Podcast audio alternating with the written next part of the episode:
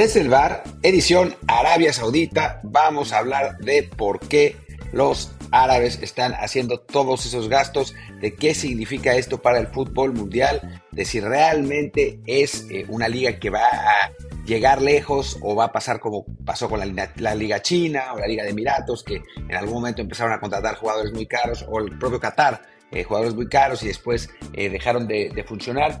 Llega para quedarse la Saudi League después de llevarse a Cristiano, a Neymar, a Benzema, a Kanté y a muchos otros pues es, es interesante, tiene razones políticas, tiene razones sociológicas y tiene unas poquitas razones futbolísticas y de todo eso vamos a hablar en estos desde el bar que, eh, bueno, pues aprovecho que no está Luis Herrera para hacerlos menos coyunturales y platicar de asuntos que a mí me interesan, que me interesa compartir. Creo que el de ayer de eh, cómo arreglar al fútbol mexicano, pues funcionó bastante bien, hubo, hubo buen feedback. No he visto todavía los reviews porque no sé cómo, pero en, Twitter me, me, escribieron bastante. Así que, que, bueno, hablemos ahora de lo de, de lo de Arabia Saudita, de cómo va a funcionar. Este va a ser un episodio yo creo que más cortito, eh, pero, pero creo que, que, va a ser interesante también. Eh, los invito, por supuesto, a que nos escuchen en Apple Podcast, Google Podcast, en Spotify eh, y en todas las plataformas de podcast. Les prometo que mañana ya leeré algunos de estos reviews. El asunto es que se me olvidó preguntarle a Luis cómo hacerlo y pues no, no sé de dónde, de dónde se saque, pero, pero bueno, yo encantado en el momento que pueda de, leer esos reviews. Y bueno, pues pasemos a, a este asunto de eh, Arabia Saudita, que es eh, realmente interesante, ¿no? Porque tienen, yo creo que a diferencia de lo que pasaba con Qatar, con China, eh, con Emiratos, eh, quizás en cierto sentido con la MLS, aunque es un, fenómeno distinto, eh, creo que eh, la Liga Árabe sí llegó para quedarse. Llegó para quedarse de una manera medio rara. O sea, yo no creo que, que Arabia Saudita, por lo menos, no, no creo que Arabia Saudita se convierta en el centro del fútbol mundial. O sea, yo no creo que, que vaya a cambiar el centro del fútbol mundial, que es Europa, que, y volverse un, digamos, un sistema multicéntrico con Europa, Estados Unidos y Arabia Saudita, eh, como, como tres polos donde vayan los mejores jugadores. Yo sigo pensando que eh, va, a ser, va a seguir siendo en Europa porque llevan una enorme ventaja competitiva. O sea, tienen eh, pues mucha mayor infraestructura. O sea, tanto Arabia como la MLS son ligas creadas de arriba hacia abajo. Es decir, se crean primero los equipos y después la infraestructura, mientras que en Europa ya está toda esa infraestructura. Y por infraestructura no me refiero, y esto que, quede claro, porque es, algo que, que muchas veces se confunde, no me refiero a estadios modernos. Eso es nomás la punta del iceberg, ¿no? Infraestructura significa canchas de entrenamiento, métodos de entrenamiento, entrenadores capacitados, escuelas de directores técnicos, eh, fuerzas básicas eh, bien desarrolladas, instalaciones de fuerzas básicas, tecnología de punta, know-how de cómo hacer las cosas. Eso es infraestructura, no es hacer un estadio, que muchas veces me dicen, no, pero es que la MLS ya está, eh, es primer mundo infraestructura. Primero que nada, no, para empezar, pero segundo, eh, la infraestructura va mucho más atrás, mucho más, es mucho más profundo que solamente hacer un, un estadio bonito, ¿no?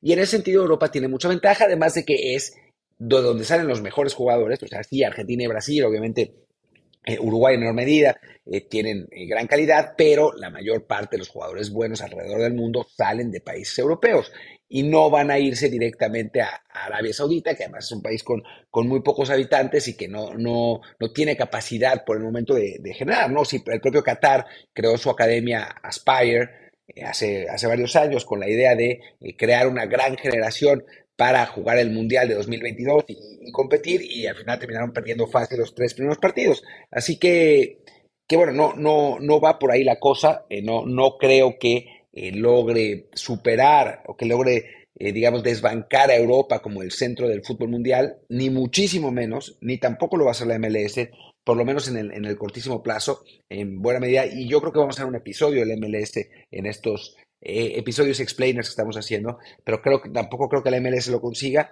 en buena medida porque no hay interés suficiente en Estados Unidos por el fútbol, pero, pero sí creo que Arabia tiene eh, la motivación suficiente como para convertirse en una alternativa viable para jugadores así, como lo que estamos viendo con Neymar, como quizás eh, suceda en el futuro más lejano con Mbappé, con eh, lo que vemos con Kanté, lo que vemos con Benzema, eh, creo que, que, va a ser además una, un atractivo importante para jugadores musulmanes.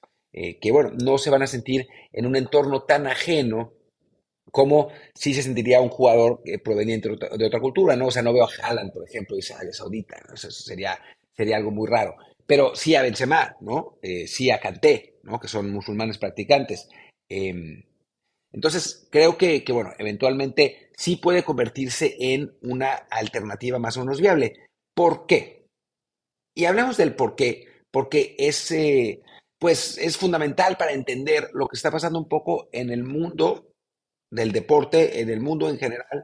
Y, bueno, es lo, que les voy a decir es una, una cosa pues, que, no es, que no es la verdad maravillosa, pero es la realidad, ¿no? Y, es algo que, que, hay que ver. Y hay, que, hay que darse cuenta de qué, de qué se trata. Y para eso vamos a remontarnos, vamos a remontarnos a 2018. En, 2010, en 2018 es asesinado el periodista Jamal Khashoggi, un periodista saudita, en eh, la embajada de Arabia Saudita en Turquía, en Estambul.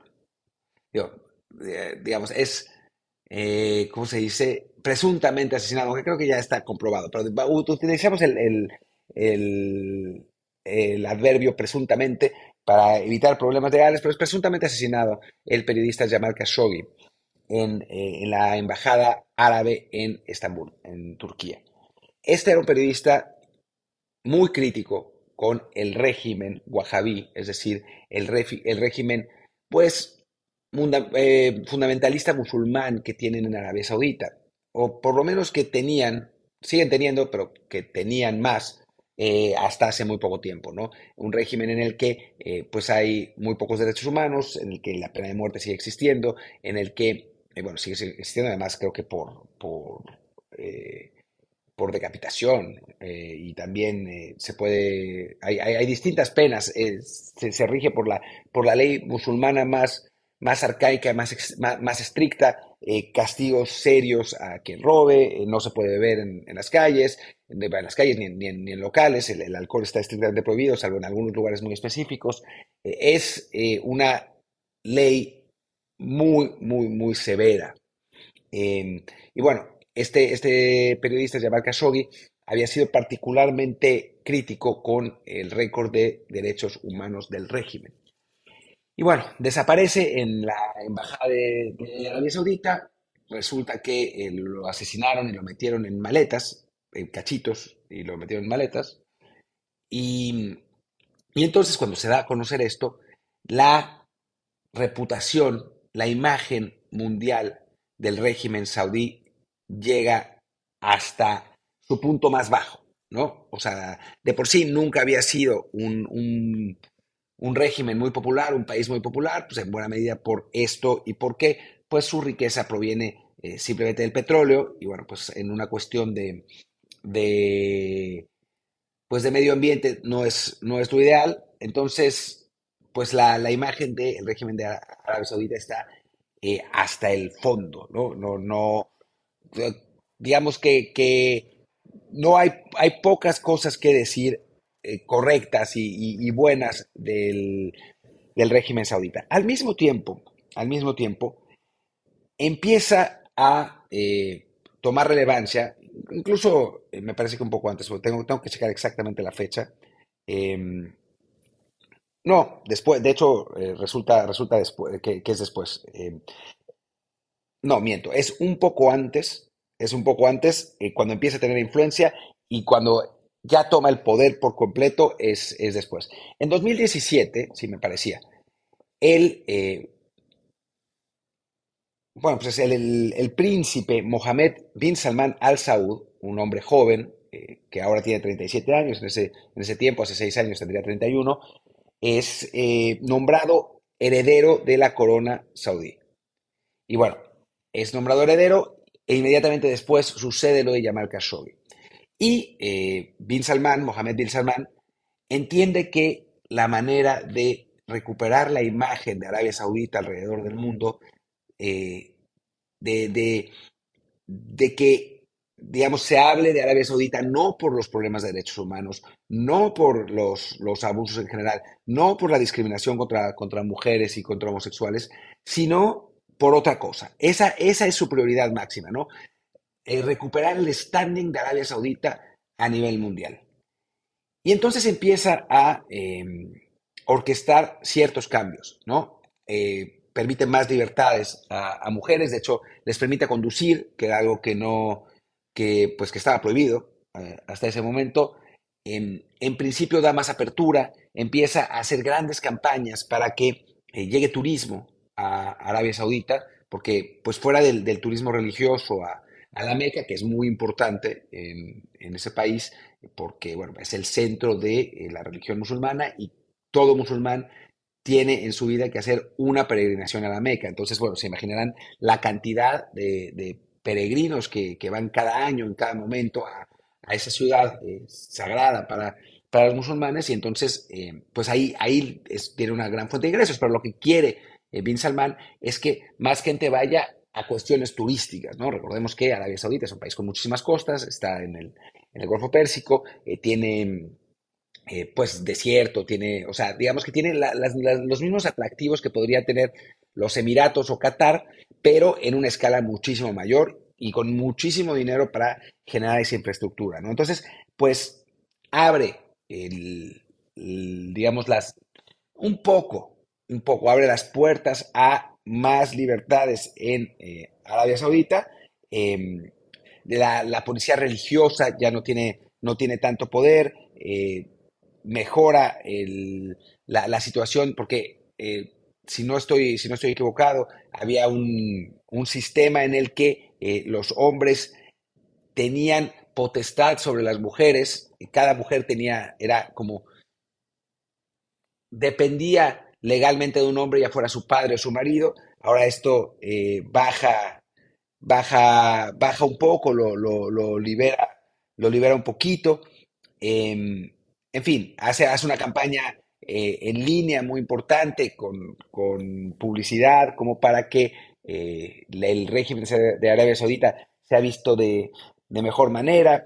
Hay, hay, varias situaciones en las que trata de, trata de, de, abrir, de abrir un poco más su régimen y de hacer las cosas pues un poco mejor, más, más equitativas, más equilibradas. Por supuesto, eso no quiere decir que ya lo sea, ni muchísimo menos al nivel de lo que es en los países occidentales, pero por lo menos lo intenta, ¿no? No sé, la verdad es que es difícil saber y uno pues puede permitirse ser cínico, por supuesto, si lo hace porque realmente siente que tiene que haber más igualdad o para mejorar los, eh, la imagen de su gobierno solamente, ¿no? Del, del régimen saudí. Lo cierto es que en cierta medida lo hace, en otras no. ¿no? O sea, todavía se mantiene el, pues el uso de mano de obra pues muy barata de, inmigrantes eh, y en, condiciones horribles, como sucedió también en Qatar. Eh, todavía hay, hay unas, unas penas de, cárcel y de, mutilación y de muerte que son, eh, pues en, en, Occidente las consideramos francamente inhumanas, pero bueno, sigue, digamos que algo de apertura ha habido. Y entonces, en este concepto de mejorar la imagen del régimen saudí, pues aparece también el deporte y sigue los pasos de Qatar, de su gran enemigo, porque bueno, ese es, su gran rival, digamos, en, la región, que es Qatar. Qatar, a diferencia de Emiratos y de los, los otros países que están cerca, Qatar es visto como una, eh, pues como un, rival de, de Arabia Saudita, ¿no? En general, de hecho, antes del Mundial, unos años antes del Mundial, los cinco países que rodean a Qatar le hicieron un boicot porque eh, pues eh, hay, hay problemas políticos entre ellos. Digo, no vale la pena entrar, entrar muy a fondo al asunto. La cosa es que Qatar, para mejorar su imagen internacional y sobre todo, y esto es importante, porque Qatar siempre eh, vive, desde, que es independiente en, tiempos modernos, vive en el terror de que Arabia Saudita lo invada. ¿no? Porque es un país muy pequeño, Arabia Saudita siempre ha tenido interés ahí y perfectamente podría, podría invadir. Entonces, la manera en que Qatar encontró un salvoconducto fue en buena medida por medio del deporte. Lo que entendió el, emir qatarí es que si se hacía relevante a nivel internacional, entonces iba a ser muy difícil para otros países invadirlo. Es decir, si la gente sabía qué era Qatar, dónde estaba Qatar y qué hacía Qatar, entonces, si alguien intentara invadir, pues la opinión pública diría, no, ¿cómo van a invadir a Qatar, a ese país que todos conocemos, Qatar? ¿No? Además, por otro lado, puso un montón de bases estadounidenses para evitarse ese problema, pero digamos que desde un punto de vista de, estrategia mediática, pues lo de los cataríes fue muy claro y muy inteligente, ¿no? Empezaron a em, organizar torneos internacionales, empezaron a participar, eh, torneos internacionales de deportes, ¿no? Eh, empezaron a eh, organizar grandes premios de automovilismo, empezaron a, participar con su selección en, torneos de otros países como, la Copa América, como la Copa Oro, y sobre todo, y lo que ya sabemos, organizaron el Mundial de 2022, ¿no? Entonces, más allá del sports washing, quisiera catar sobre los derechos humanos en el país, sobre los derechos de los migrantes, sobre todo ese asunto. La realidad es que los cataríes lo hicieron por una cuestión de supervivencia, para evitar ser borrados del mapa. Bueno, pues vamos a una pausa y después les cuento por qué lo está haciendo Arabia Saudita, qué es lo que está haciendo, que bueno, pues es bastante evidente, y cómo le está funcionando. Pero bueno, vamos a la pausa.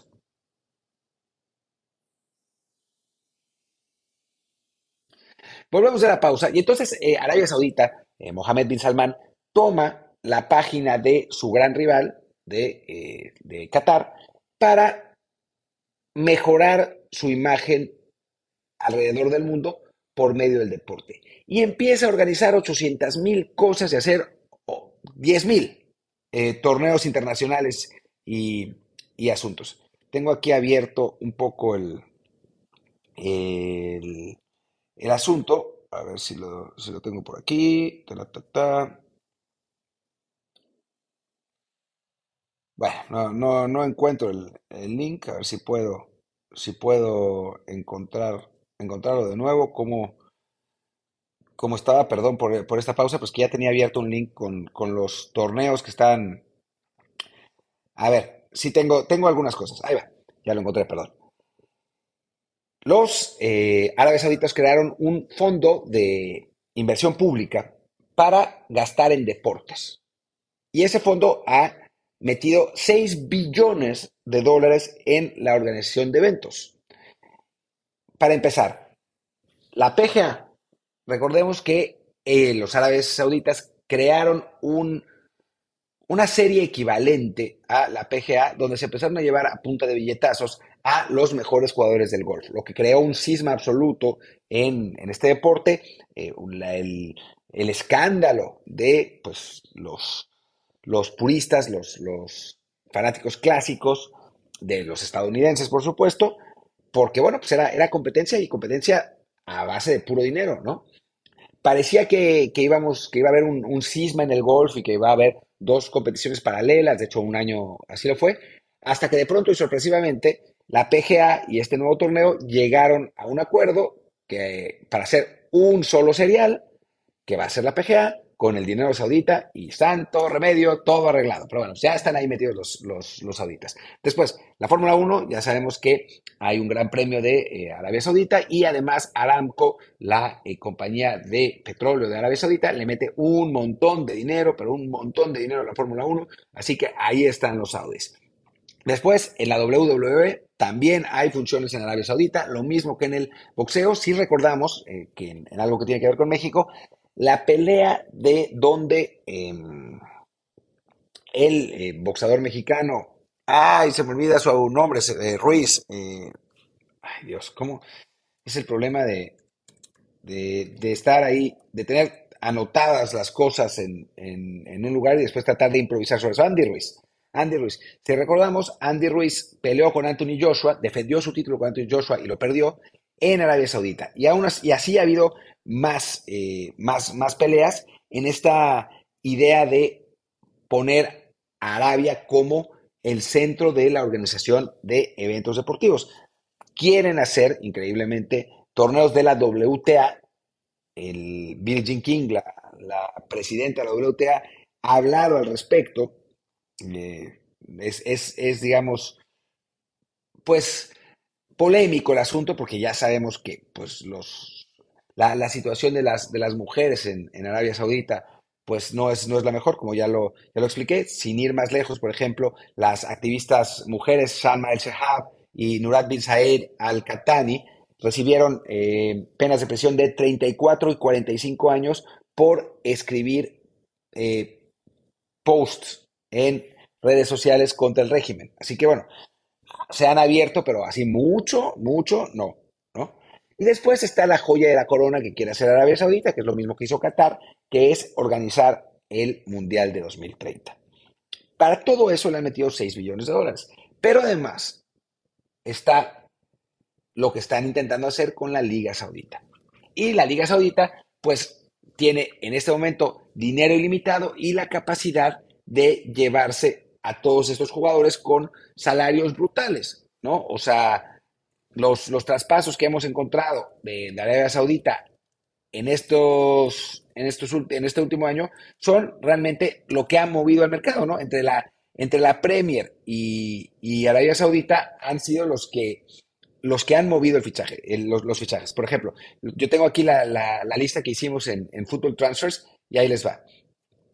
Benzema, Kanté, Jota, bueno, Jota Peleteiro, Fabiño, Neymar, Koulibaly, el central, Neves, Milinkovic Savic, Bono, Malcolm, Mitrovic, Alex Teles, Sadio Mané, Seco Fofana, Marcelo Brozovic, el payaso Tenebrosovic, Laporte, Otavio, el portugués, Después, Eduard Mendy, el portero del Chelsea. Mares, Alanza Maximin, el, jugador francés. Firmino, Kessier, Roger Ibáñez, que bueno, no es tan importante. Y después, bueno, ha, habido también, se ha hablado de eh, Bernardo Silva, de, Saúl, de Zielinski, de Aubameyang, de Griezmann, de Salah, que ese yo creo que va a terminar ahí, hasta de Chucky Lozano se, se ha hablado. Entonces, pues sí son una, una serie de, de fichajes realmente impresionantes para solo una, solo una, una ventana de fichajes y por un montón de dinero también. O sea, esa es la otra que es, eh, que es, que es brutal, ¿no? O sea, lo, que han, lo que han pagado, por ejemplo, por eh, Sadio Mané se pagó 30 millones de euros, que es un jugador pues ya veterano, ¿no? Eh, Seco Fofana por 25, Brozovic por 18, Alex Teles por 7, em, Malcolm se fue por 60 millones eh, de, al, Hilal. Em, después Milinkovic Savic por 40, eh, por 23, el Al Ittihad se llevó a, Neves y a, Jota por 46.7 y 29.1.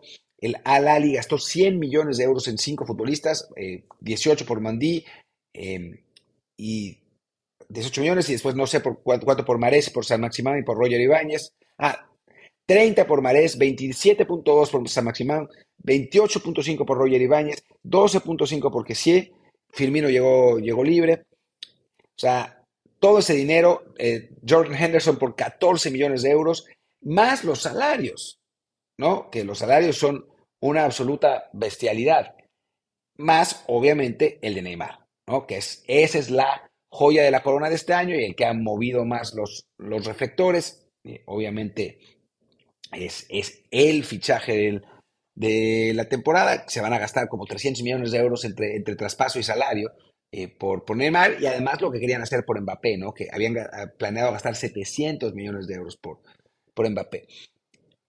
El problema no es el dinero, porque los sauditas lo tienen, ¿no? Para bien o para mal lo tienen, es el dinero del petróleo, eh, es, es digamos, una fuente inagotable, más ahora además que con la guerra de Ucrania, pues no se están comprando petróleo ruso, son los saudis los que han eh, venido a llenar ese, ese espacio, yo creo que para mal para, el mundo, pero bueno, pues es lo que es.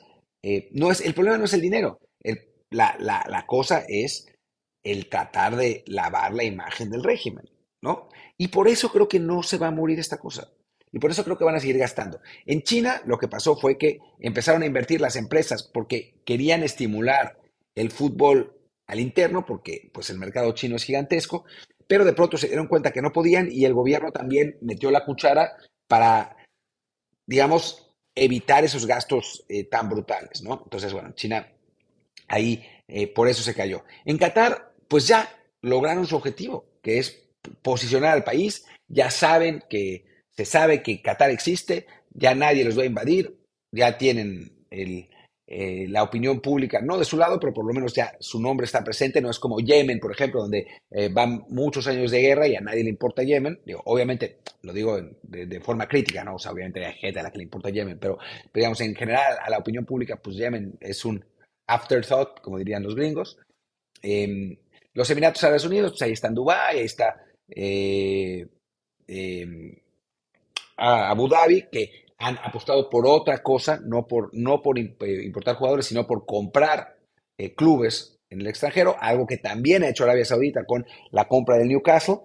Eh, entonces, pues esas ligas, digamos, comparativamente, pues no tienen esa misma motivación que Arabia Saudita, ¿no? Que tiene que mantener su estatus como la primera potencia del Golfo, que es lo que es, ¿no? Y eso es lo que quiere, es como el, pues es como el Estados Unidos del, Golfo Pérsico, ¿no? Es, quien, quien tira los hilos ahí en, competencia constante con Israel, por el otro lado.